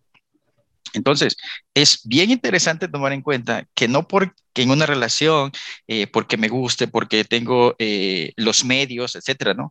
Pero pues no la analogía del emprendimiento. Tengo una idea, me lanzo stop, tranquilo, cuenta hasta 10, ¿no? Eh, vi esa oportunidad de mercado en tal lugar y yo creo que en Tabasco va a ser, o, en cualquier parte, no hablo de Tabasco, pues en estado tal, ¿no? ¿Sí? Y, va a funcionar. Tengo este capital, alguien me dijo, porque precisamente ahora nosotros que iniciamos pues, con una empresa de consultoría, estamos en, esa etapa de adaptación madurez en el que estoy conociendo a mis socios y a, los que conforman la, la, consultoría y digo, a ver, ¿cuántos realmente están empujando hacia donde yo estoy empujando? ¿Cuántos realmente están comprometidos a arriesgarse? ¿Cuántos están haciendo la, la promoción de los webinars? O sea, yo digo, ok, a lo mejor tuvimos cinco minutos, dijeron maestro, maestro Vicente de literatura, tuvimos un minuto de, de lapsus, tuvimos un lapsus y sí, wow, tenemos aquí, lo hacemos, vamos, hacemos y, y creamos la consultoría y formalizamos, hicimos todo, todo. Pero tres años después, porque iniciamos en el 2019, tres años después, me quedo como el, como el emoji, ¿no? Me quedo, a ver, ¿dónde estamos? O sea, realmente, ¿sí estamos todos en la misma línea o es José el que está empujando, empujando, empujando, empujando, empujando? Entonces, ojo con esto, ¿no? ¿Cómo elegir a los socios? Efectivamente, sí. Porque a lo mejor eh, en cuestión de emprendimiento, no todos van a seguir tus sueños. A lo mejor van a empujar, pero no sé para dónde van. Entonces, ojo, analogía, no el hecho de que eh, eh, tengas, te cases, o hagas una relación sentimental como en el emprendimiento, no precisamente tienes que estar consciente de que algo puede fallar aquí a 15 o a 20 años, a 50, no lo sé, ¿sí? Ha pasado, ¿sí? Y en el emprendimiento sucede lo mismo, ¿no? Entonces, o algo similar. Entonces, el fracaso en temas de oportunidad y perseverancia, porque las preguntas que quedaron allí en el chat para para otro episodio es, ¿vale la pena seguir persistiendo, invirtiendo? ¿Vale la pena seguir desgastándote en esa, en esa actividad que tú estás aferrado, pero el único que está aferrado eres tú? Nadie más está siguiéndote y nadie en el mercado no, está siguiendo eso, ¿no? Entonces, ¿vale la pena perseverar? ¿Vale la pena desgastarte? ¿Vale la pena el riesgo? ¿Vale la pena dejar a tu familia, dejar tu trabajo, eh, enfermarte? Si vale la pena, diría un amigo cuando me iba a casar, si vale la pena, tírate al río. Tírate, me dijo. Si vale la pena casarte con la persona que tú quieres casar. Pero si crees que no vas a poder, ni te avientes. ¿Sí? Al final de cuentas uno hace lo que quiere hacer. Pero ese, el punto es que, eh, ojo con eso. Ah, no escuché el final, José, pero eh, bueno, la verdad es que estoy muy de acuerdo contigo y más con este aspecto de analogías. Yo sí estoy 100%, 99% seguro que un emprendimiento, una relación de, colaboración en una empresa es, si no lo mismo, demasiado parecido a una relación sentimental con tu pareja, por ejemplo. O sea, lo veo tan, tan, tan similar que digo, en algún punto me gustaría tocar ese tema quizá en otro episodio, porque hay tantas cosas que sacar, pero bueno, regresando al tema de la perseverancia, eh, yo era de la idea yo siempre dije, hey, es que es imposible, o sea, es imposible que si haces algo, o sea, si eres perseverante con algo, no, no lo logres, no llegues, ¿no? O sea, tenía este pensamiento de que si, lo, si, si insistes, si insistes, va a llegar a ti. No digo que no, a lo mejor efectivamente las, posibilidades de que llegue te aumentan, pero no te asegura nada. El hecho de que estés ahí seis meses, un año, año y medio, dos años, diez, sea una relación sentimental, sea un emprendimiento, sea una empresa, no te asegura que efectivamente vas a llegar a tener éxito. Entonces, híjole, yo creo que sobre el tema de perseverancia, creo que es imposible que lo hagas peor, pero no te asegura que vas a tener éxito, el ser perseverante en cualquier cosa. ¿Qué opinas, Emanuel? Mil cosas. En el ambiente competitivo, eh, hay un factor que a veces se nos olvida, que es el tiempo. Em, y por ejemplo, en, en, mi parte, estoy completo contigo, o sea, quizás no 99% de similitudes, pero sí unos 70, 80. O sea, te casas con tu socio, te pelean, se, hay la ley del hielo y no te hablan en dos semanas. O sea, yo siento que estoy casado con dos personas, ¿no? Con mi socio principal y con mi esposa, ¿no? Y, y el tema es el tiempo. Por ejemplo, una cosa que me pasó muy internamente en mi matrimonio, saludos a mi esposa, es que me dice, oye, ¿qué onda? ¿Cuándo nos vamos a casar? Y yo, espérate, ¿no? Entonces, en, temas de negocio, pues igual, oye, ¿cuándo vamos a vender? ¿Cuándo va a salir el producto? Y necesito dinero más rápido. Algo muy importante en cuestiones de dinero monetarias, que es un tema muy tabú en México, es que el dinero tiene velocidad. No es lo mismo ganar un millón en un año que un millón en 15 años. O al revés, ¿no? O sea, perder dinero a lo largo de muchos años. Entonces, un factor que se nos olvida y nos presiona mucho es el tiempo. Entonces, hay una frase que me gusta mucho que es hay que fracasar más seguido y más rápido. Si tu fracaso lo estiras a lo largo de 15 años, pues tal vez. Tengo un colega con el que fui socio alguna vez y él estuvo 15 años picando piedra hasta que lo logró. Llegó a, a lo que él quería durante 15 años y divorcios y problemas, etcétera, ¿no? Entonces, parte de, de decidir ese fracaso es que a veces estiramos relaciones personales, estiramos formas de trabajar que no necesariamente son las más adecuadas. En México, y a mí me pasa, es muy, me ha pasado, es muy complicado aceptar que fracasamos. Por ejemplo, ahora junto con José les voy a platicar mi caso actual, ¿no? de llevamos tres años estirando, dos años y medio estirando una liga de una disciplina que no está funcionando. Y entonces, ¿la cierro o no la cierro? Y en esa indecisión, pues te, pasan los meses. Y a veces hay que, ya saben, las frases de despedir rápido, contratar lento, entrar lento a nuevas aparentes oportunidades. Si esta no funcionó en dos meses, le pones el timer y a la propuesta que sigue. Entonces, la perseverancia no es repetir los mismos errores, es repetir nuevos errores o de una manera mejorada. Y eso está bien, mendigo, difícil, se los digo de primera mano, pero seguimos aprendiendo. Joaquín. Eh, bueno, me encantó esa frase de repetir nuevos errores, que definitivamente eh, repetir lo mismo pues, es una cosa que no te lleva a ningún lado y, y es en donde justamente, qué bueno que lo comentes porque es como lo que quería explicar ahorita con, con, Enrique, porque sí, o sea, es muy complejo poder como definir o decir, ok, ya llegué hasta aquí, ya fracasó mi negocio y listo a cerrar y seguir por otro camino. Entonces, a esto que, que acabas de comentar de repetir nuevos errores es cuando a lo mejor de una forma romántica, porque obviamente está sesgado esto. O sea, yo tengo mi, mi idea de que, ok, yo voy a seguir a pesar de, de cualquier cosa, pero es una cuestión romántica, lo, acepto totalmente. O sea, yo sé que la, la podré estar regando y, y, puedo que ya estuve abajo, pero no sé, por esta cuestión romántico eh, seguí y bueno, ahí vamos. Este, el punto es este, de que repetir nuevos errores, o sea, eh, ¿qué, a qué, hasta, ¿hasta qué punto llegas donde ya no hay posibilidades de más. O sea, que, ¿cuántos cartuchos, cuántas opciones quemaste para solucionar ese problema? Entonces es cuando entra la, parte de la perseverancia. O sea, no es ser perseverante a lo, a lo, a tarugo, sino que simplemente es seguir buscando nuevas este, opciones, nuevas uh, soluciones para poder llegar a resolver lo que tienes y poder seguir. Entonces, esa es la parte donde realmente se pone difícil, porque realmente, mira, desde mi, desde mi experiencia, este, ya lo he platicado con muchísima gente, yo estoy en un negocio totalmente tradicional, o sea, aquí no hay cuestiones así, digamos, modernas ni bonitas como al software o diferentes cuestiones, aquí es tradicional, o sea, es manufactura y es tradicional. Entonces, aquí lo que comentan, pues varios eh, colegas, este, de que aquí tú tienes que pagar, por así decir, el tiempo. O sea, para que la gente te conozca y ya cuando tengas a lo mejor dos, tres, cuatro años, un ejemplo fácil. El primer año consigues cinco clientes. Fue una cosa horrible, porque un año en cinco, y cinco clientes es una cosa pésima. Entonces, tú tuviste que pagar por ese año, ¿ok? El segundo año ya tuviste esos cinco clientes. Sí, sí, tuvo un producto, un servicio y demás cuestiones. Ok, el, segundo año consigues este, 10, ¿ok?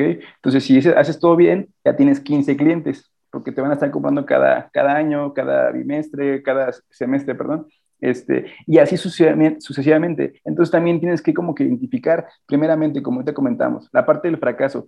Vas a perder y dinero mucho, o sea, el dinero se va a gastar, o sea, tienes que hacer las paces con saber perder dinero. Si tú te duele, eh, digamos aquí este, regionalmente el codo por eh, no gastar o, invertir, pues desde ahí no, no empieces, porque esto es, no es derrochar ni quemar el dinero, pero tienes que tener calculado que vas a perder dinero y que tienes que aceptarlo para poder aprender de los errores que vas a estar cometiendo hasta llegar al punto en el que bueno, siempre va a haber problemas, o sea, esto no, nunca va a acabar, o sea, no, esto no es como que haces un movimiento, llegas a cinco años y se acaban los problemas, siempre va a haber problemas y entre más grande tu empresa, más problemas va a haber. Entonces, hacer las paces con eso y tener la perseverancia adecuada para poder eh, en, una, en una gama de 20 posibilidades usar esta, esta, esta, esta. En la séptima funcionó, ok, sigamos al siguiente problema. Y así sucesivamente hasta que pues no sé, hasta que ya acabe todo, pero esta es como la parte que quería explicar de, de la parte de, de, ser o no ser perseverante y en qué punto parar, desde mi perspectiva. Ok, dos ejemplos y una analogía. Primer ejemplo, ¿cuándo decidí parar y ser perseverante? Cuando me afectó la salud. Yo era director académico en una universidad y era tanta la exigencia, me apasionaba, me apasionaba la docencia y, y ese puesto era, era mi pasión realmente. Yo trabajaba siete horas, siete días a la semana, 20 horas diarias, así, por carga de trabajo y porque me gustaba. Yo entraba a las 9, eh, mi horario de entrada era a las 9 y entraba a las 8. Eh, yo tenía dos días de, de, descanso en la semana, yo no lo descansaba. Entonces, se juntó la pasión con la carga de trabajo y cuando me vi ya, ya sumamente eh, enfermo emocional, físicamente, mentalmente, decidí parar. Decidí parar porque ya tenía un problema de salud y y ya, ya el llegar a la, universidad era irritarme con, los, con, la gente, con los directores de carrera, era cualquier cosa, ¿no? Entonces, no, entonces, eso fue como el extremo, ¿no? ¿Hasta cuándo parar? Eh, número dos, en las relaciones sentimentales. Yo creo que tengo muchas experiencias en ese, en ese sentido, ¿no? Eh, eh, que podemos poner como ejemplo. Yo digo, bueno, en, en una mi primera relación sentimental, estaba muy joven, obviamente en la adolescencia, pero lo pongo como ejemplo de perseverancia. Cuando desistí a no, a no continuar con eso que sabía que no iba a llegar a ningún punto, y fíjate la palabra que estoy utilizando, sabía que no iba a llegar a ningún punto, cuando ya se estaba volviendo algo tóxico y yo sabía que estaba jugando algo que nada que ver, ¿no? Sí. Entonces, dos ejemplos de perseverancia, cuándo parar, ¿sí? Y la analogía es cuando tú llevas tu auto, tomas un auto, te subes a tu auto y de repente sientes que algo le está sonando. Pero ah, bueno, es la flecha. Ah, es el aceite, es esto. Yo creo que aguanta 10 kilómetros más, ¿no? O para eso precisamente está la reserva del tanque de, de, gasolina, de combustible, ¿no? Cuando ya la aguja marca que está en naranja, ¿qué vas a hacer? Es momento de avanzar. ¿Sabes cuánto tiempo queda una, una estación de gasolina que vas a alcanzar a llegar. Yo creo que en algún momento nosotros como seres humanos, un sentido común o el sentido común nos puede llegar a decir cuándo detenernos. El extremo es en una ruptura, eh, en una relación sentimental, cuando llegas al, al extremo de la violencia, la violencia de género, la violencia física. Yo creo que ese es el extremo, pero yo creo que hay luces ámbar que nos indican que algo no está funcionando bien. Lo mismo en las empresas. ¿Sí? En las empresas, si tú diriges gente, sabes cuándo ese producto ese proyecto no, no está dando bien, y no, no va a dar el resultado que esperamos. Entonces, y lo mismo pasa en un emprendimiento. ¿Cuándo parar? ¿Cuándo dejar de ser perseverante?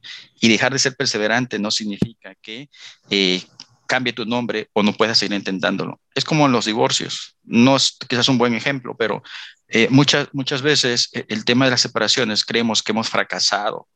A lo mejor y sí, pero no dejas de ser tú la persona, ¿sí? Puedes tomar otro rumbo en otras circunstancias. Entonces, lo mismo pasa aquí, el, o, algo similar pasa con el emprendimiento, ¿no?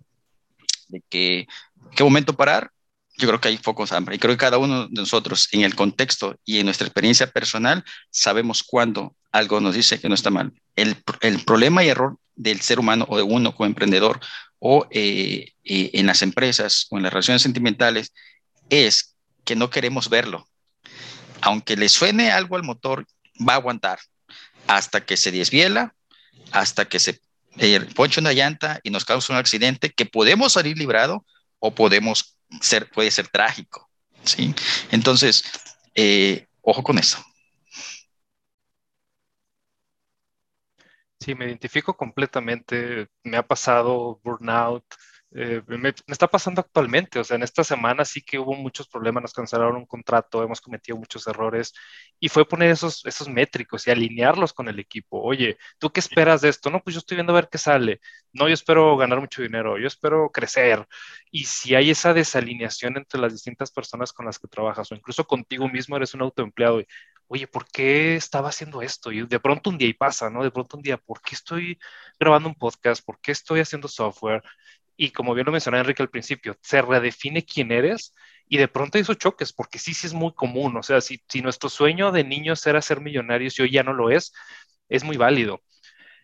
Y dijiste algo, algo José, que, eh, mejor avión, que, que sí, es, esa parte, como bien lo dice Joaquín, poner límites, poner una definición de, de hasta dónde estoy dispuesto a tolerar las cosas y que haya ese foco amarillo, porque a veces no lo tenemos, a veces estamos obsesionados, ilusionados de donde esa perseverancia que es intentar una situación con muy poca posibilidad de éxito se convierte en una terquedad. Oye, y ya, no sé si les ha pasado, que todos tus amigos dicen, oye, eso no tiene sentido. Y de pronto al final de mucho esfuerzo lo logras y perdiste dinero, te divorciaste, etcétera. Y fue un éxito, digámoslo así pero puede que no, hay muchas historias y generalmente la historia de los fracasados no se comenta tanto, se romantiza más la de los que, de los que sí, sí tuvieron éxito de cierta manera. Y a mí me ha pasado mucho, por ejemplo, con esta, con esta persona que mencioné, donde fue un factor obsesivo, enfermizo, etcétera, y al final aquí llegó y volteas para atrás y todo lo que destruiste en el camino. Obviamente estoy exagerando para, para aclarar un poco más el punto, pero sí hablando con un colega el miércoles, al rato sale en, en DevsBX, en DevsBJMX, su plática de cómo durante tres años le dedicó a, a un estudio de videojuegos y al final vino para atrás y dice, oye, estoy desgastando la relación con mi pareja, no ganamos dinero en tres años, el producto existió, pero luego, o sea, hicimos esta cosa, el objetivo era generar el producto, ¿Y qué pasó para atrás? Eh, quiero cerrar con un texto que me encanta, que lo menciono todo el tiempo y lo intento vivir. De hecho, parte de mi redefinición de cómo voy a trabajar este año viene de ahí, que se llama Éxito Mínimo Sostenible en inglés, Minimum Sustainable Success, que habla de que el emprendimiento es riesgoso. O sea, 5% de éxito, entre 2 y 10% dependiendo del giro, dependiendo de tu experiencia. Eso significa que vamos a tener que intentarlo por lo menos 10 veces. Y si a la primera, el primer fracaso te baja, pues el segundo posiblemente sea todavía más, más retador, ¿no? Entonces habla cómo sostener un emprendimiento, una vida creativa, una vida de lo que sea, durante esos 10 éxitos. Y menciona una cosa que quiero mencionar mucho y que frecuentemente se ignora, ¿no? O sea, está la historia romántica de, y, una cosa que, que, yo tenía era, no te rindas y síguelo intentando y rendirse es malo, ¿no? Por no decirlo vulgarmente, ¿no? Rendirlo es de personas que no son valientes. Y la definición es, hay que saber rendirse hay que saber rendirse y volver a intentar otra cosa. O sea, el, emprendedor es irracional porque amanecemos con un montón de pila en las mañanas. No necesitamos que nos estén picando las costillas. Internamente tenemos una energía increíble, pero esa la gastamos de una forma irracional muy extraña. Si no fuéramos irracionales, no empezaremos cosas difíciles. No estaremos dos años intentándolo, pero me gustó la parte de José. Cuáles son esos indicadores donde te aterrizan en la realidad. Y a veces puede ser la intervención de, un, de tu hermano que te dice, oye, tu novia te está haciendo aquí a tranzas, o también de un asesor externo, o lo que sea. Podemos en un episodio, en un episodio siguiente ver cosas como mucho más concretas. Entonces, éxito mínimo sostenible, las personas que nos están viendo, échele un ojo, porque es cómo sostengo esto durante los 10 años que me va a tomar llegar al punto en el que quiero, a mi pico de mi parte creativa, de mi emprendimiento. Facebook tiene desde el 2004, creo que son como 18 años, y ya va para abajo. Ok, todas las organizaciones se estancan, pero muchos ni siquiera llegan a ese punto. Muchos, muchas personas nunca tienen su one hit wonder ni siquiera. Entonces, ¿cómo rompemos esos sesgos, esas características para realmente cometer errores nuevos, crecer, no repetir, no hacer 10 años el mismo error, sino cada año ir escalando sobre el aprendizaje del anterior. Dicen que el fracaso, cuando lo transformas, lo, superas más allá de lo, la baja emocional, que sí, cierto. O sea, ya me agüité, me entristecí porque cometí un error, fracasé, etcétera. Bueno, ¿cómo me monto sobre el siguiente? Y un error finalmente que yo he cometido muchas veces es reiniciar por ignorancia, por juventud, por lo que sea. Ah, me fue mal en esta industria, pues ahora voy a ser músico y no la armé de músico, ahora voy a programar y no la armé de programar, ahora voy a hacer esto. Y en mis años más jóvenes, pues no construí sobre los aprendizajes o fracasos anteriores. Pero ¿sabes algo? Ah, bueno, José, adelante, coméntanos. Rapidísimo, precisamente Full Reset se trata de eso. Eh, el tema de que cuando tú haces un full reset, no precisamente significa en los equipos de cómputo que el equipo no funcione, que la infraestructura sea mala. ¿Sí? En términos de bueno o malo, ¿no? Eh, no precisamente es eso, sino que se requiere hacer un reinicio, un reinicio para que funcione mejor, para que rinda mejor, para que los sea eh, usado con, con, otros objetivos, ¿no? Entonces, en en el, caso de nosotros los seres humanos y en particular del emprendimiento que estamos tocando en este segundo episodio, precisamente hacer un full reset es eh, retirarse a tiempo de un emprendimiento si algo no está funcionando, ok. Y cuando digo ok, eh, es que vas a pasar un duelo, un proceso.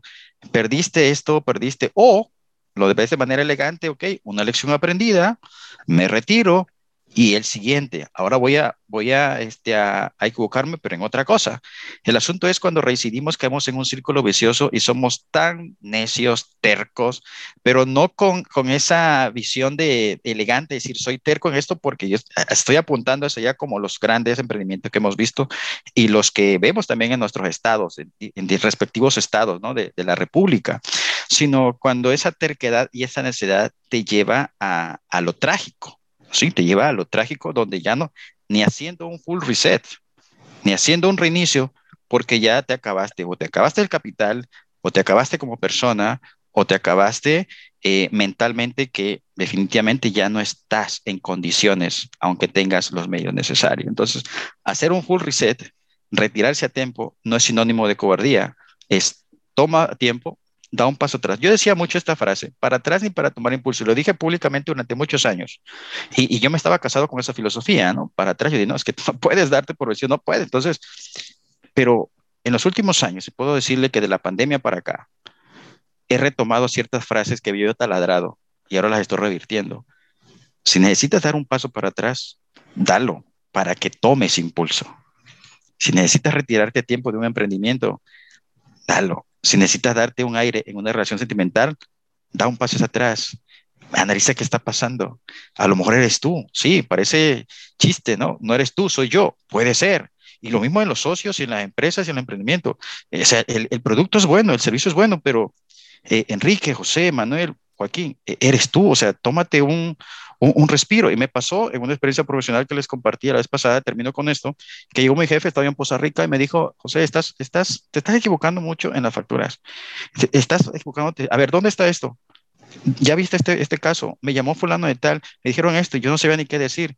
Me dijo, tómate una semana de vacaciones, porque el problema que tú estás pasando lo pasé yo igualito. Cuando me dijo eso, parecieron que pincharon un globo. ¡Pum! Me quebranté porque le atinó. O sea, el aspecto personal que yo estaba pasando en ese momento estaba afectando todo, desde mi persona hasta la empresa. Y nosotros facturábamos en dólares. ¿Sí? facturábamos en dólares. Yo iba como nuevo gerente, etcétera, etcétera. Al, al punto que voy es, cuando hay que darse un respiro, señores, necesitamos darlo. Tomando como referencia eso, eso que comentas, José, es muy difícil y estoy seguro que es por ego el reconocer que necesitamos un respiro. O sea, ahí es cuando ya viene la parte física que te dice, oye, ¿sabes qué? Ya, ya, ya, ya. O sea, si continúas un día más, voy a desconectarme, ¿no? Pero tu ego te dice, no, si puedo, si mezclas la parte de pasión, José, que yo también lo viví mucho tiempo, dices, no, pero es que esto me encanta y genuinamente lo ves bien.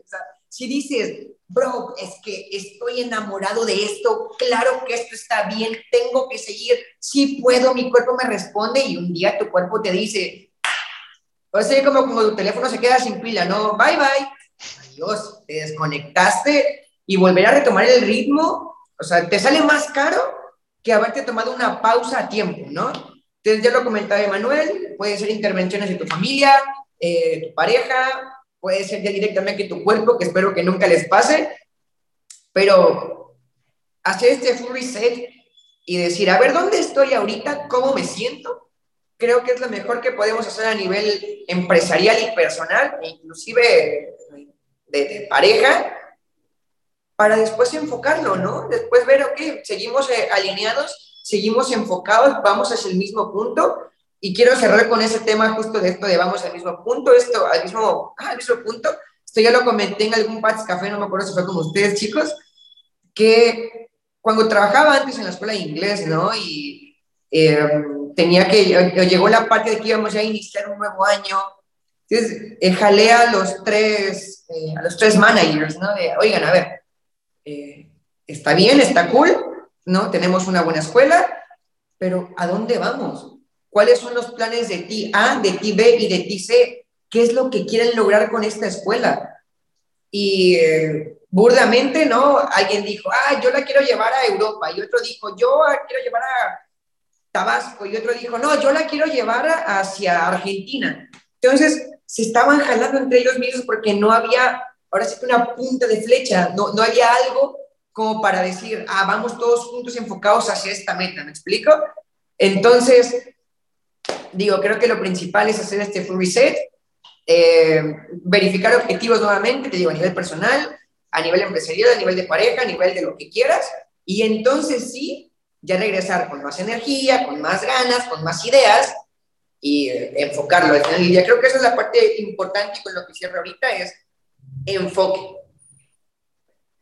Ahorita que comentan esto, tengo que admitir que me, me cuesta todavía, no, no estoy diciendo que ya lo controlo porque no, no es verdad. Eh, esta parte de poder como detenerme, poder aceptar ciertas cuestiones y no exigirle tanto a, pues digamos, a mi cuerpo, mi mente y demás.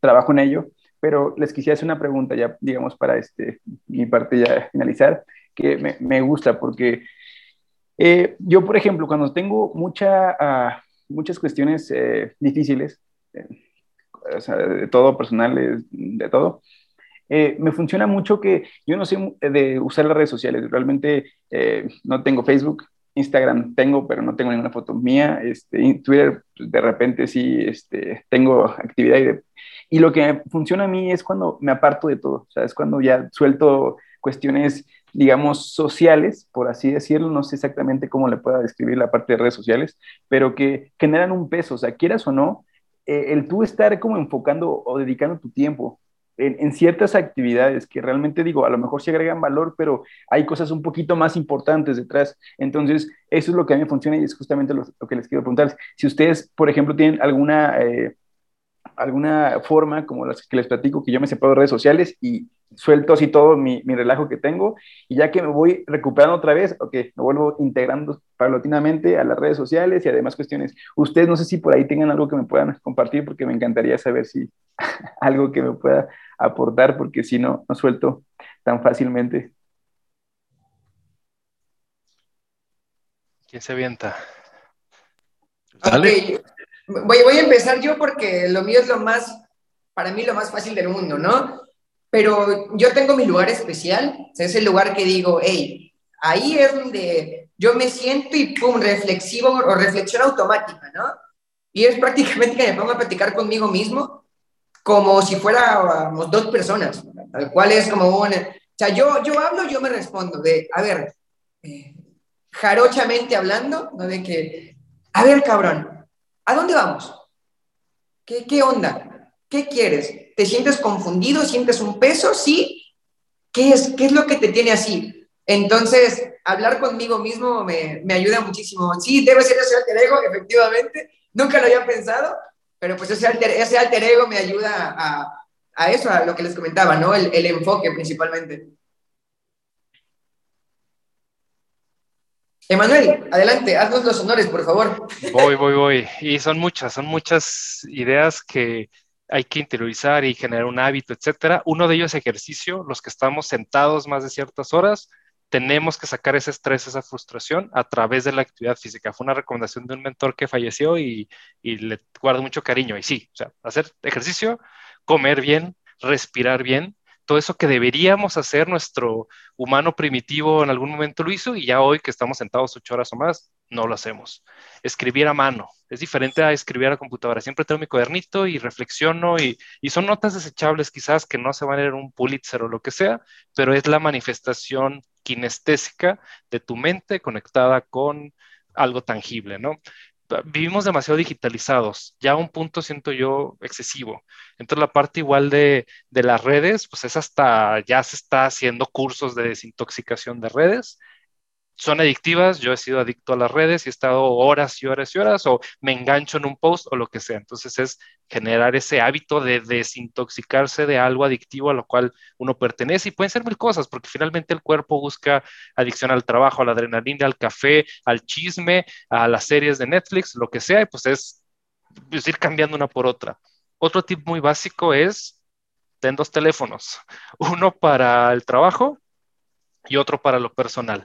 El de trabajo lo cierras, lo escondes en un cajón bajo llave fuera de horas de oficina y lo sacas al día siguiente y a la gente le avisas. Y es doloroso, ¿no? Porque en México y en Estados Unidos es muy común de que si te hablan a las dos tienes que responder. Obviamente, dentro de lo que la empresa a la que perteneces o la que tú diseñas te ayude, pero sí separar muy claro horas de trabajo. ¿Por qué lo menciono? No nada más porque es justo o injusto trabajar, sino porque ya se han unido los canales digitales ya usas el Facebook de, para saludar a tu abuelita con el que usas para los clientes. Hay que separar digitalmente, eh, físicamente las cosas porque nuestra mente no está adaptada para ello. Antes que ibas físicamente a una oficina, había esa separación, esa barrera.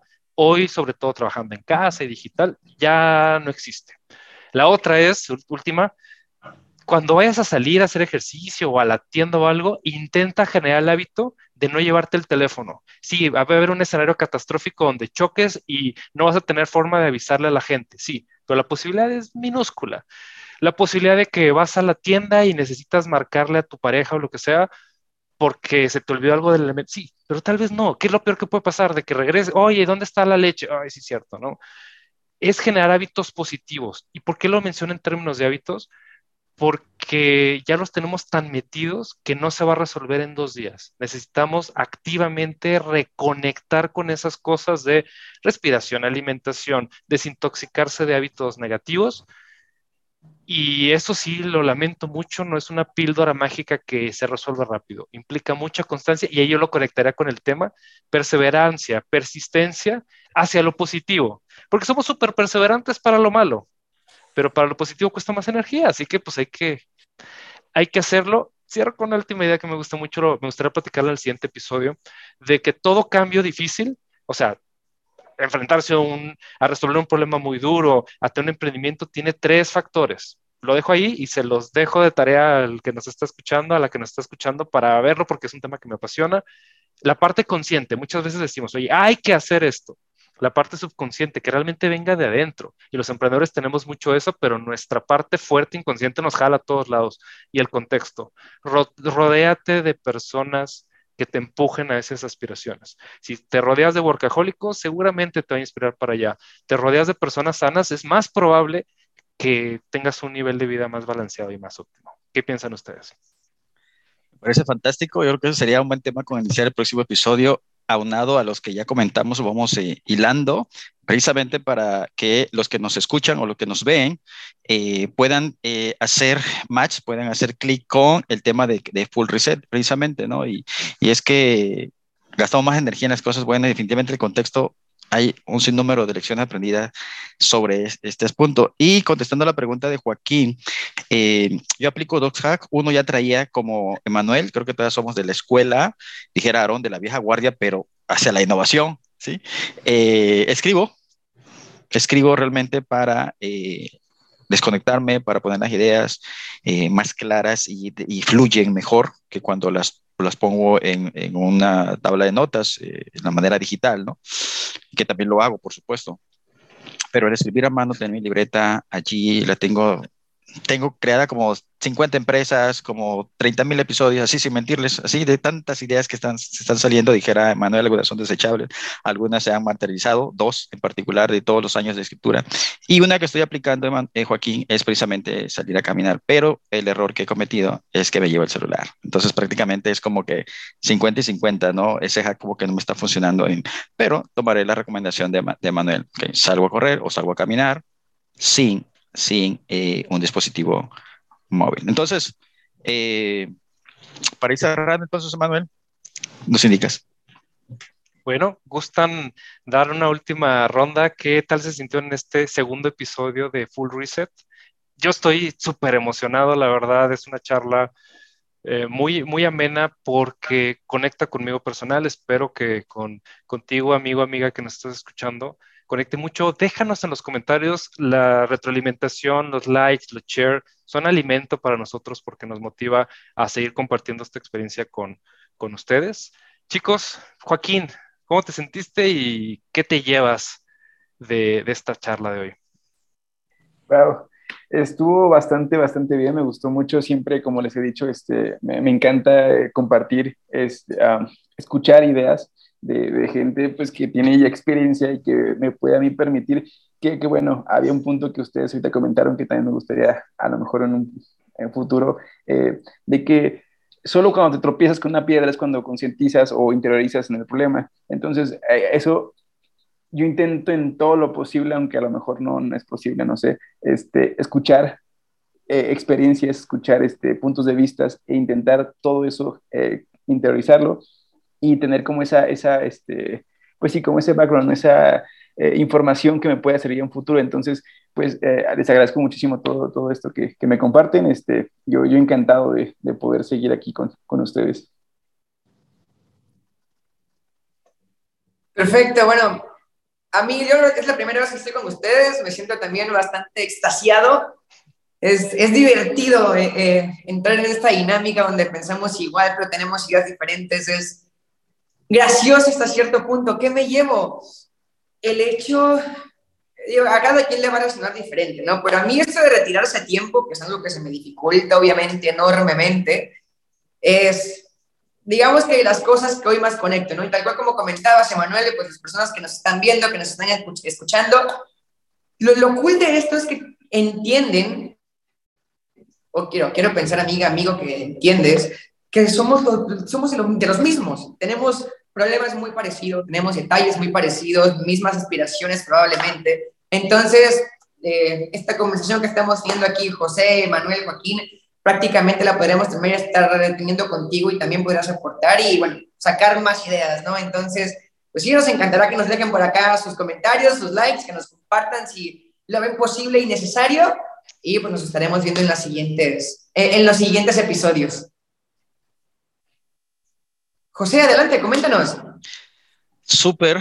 Eh, en un desaprendizaje, lo dije, lo dije en el episodio pasado, un desaprendizaje definitivamente elegante y bastante emotivo. Yo creo que no solamente es compartir experiencias, sino que lleva un propósito para ustedes que nos escuchan y que nos eh, ven que esto tiene un propósito, tenemos un, para qué hacerlo y es precisamente para eh, evitar algunas cosas para que si tienen que tropezar sepan cuál qué dolor pueden sentir, ¿sí? Porque a lo mejor es inevitable que tropiecen, pero al menos van a saber qué se siente y qué píldoras pueden tener para mitigar ese dolor porque pueden toparse. Y dos, que eh, retirarse a tiempo eh, si es de valiente porque entra el ego, porque entra la terquedad desmedida o desequilibrada o desenfocada, mejor dicho, pero cuando eh, haces conciencia, bien decía por aquí este Manuel y, Joaquín lo, apuntó en el chat, cuando haces, eres consciente de ello, puedes evitar eh, quemarte físicamente, quemarte mentalmente quemar tu reputación cuando no te, no te retiras a tiempo de un negocio a nivel empresarial o a nivel de emprendimiento. Entonces, me quedo con esas ideas y dispuesto para el siguiente episodio. Muchas gracias. Muchísimas gracias por llegar hasta este punto del video o del audio. Recuerden seguirnos en nuestras redes. Generalmente estamos todo el día platicando de estos temas, compartiendo cosas que son de interés. Los, las redes las vamos a dejar en la descripción del audio o del video en YouTube, en Anchor, en las distintas plataformas.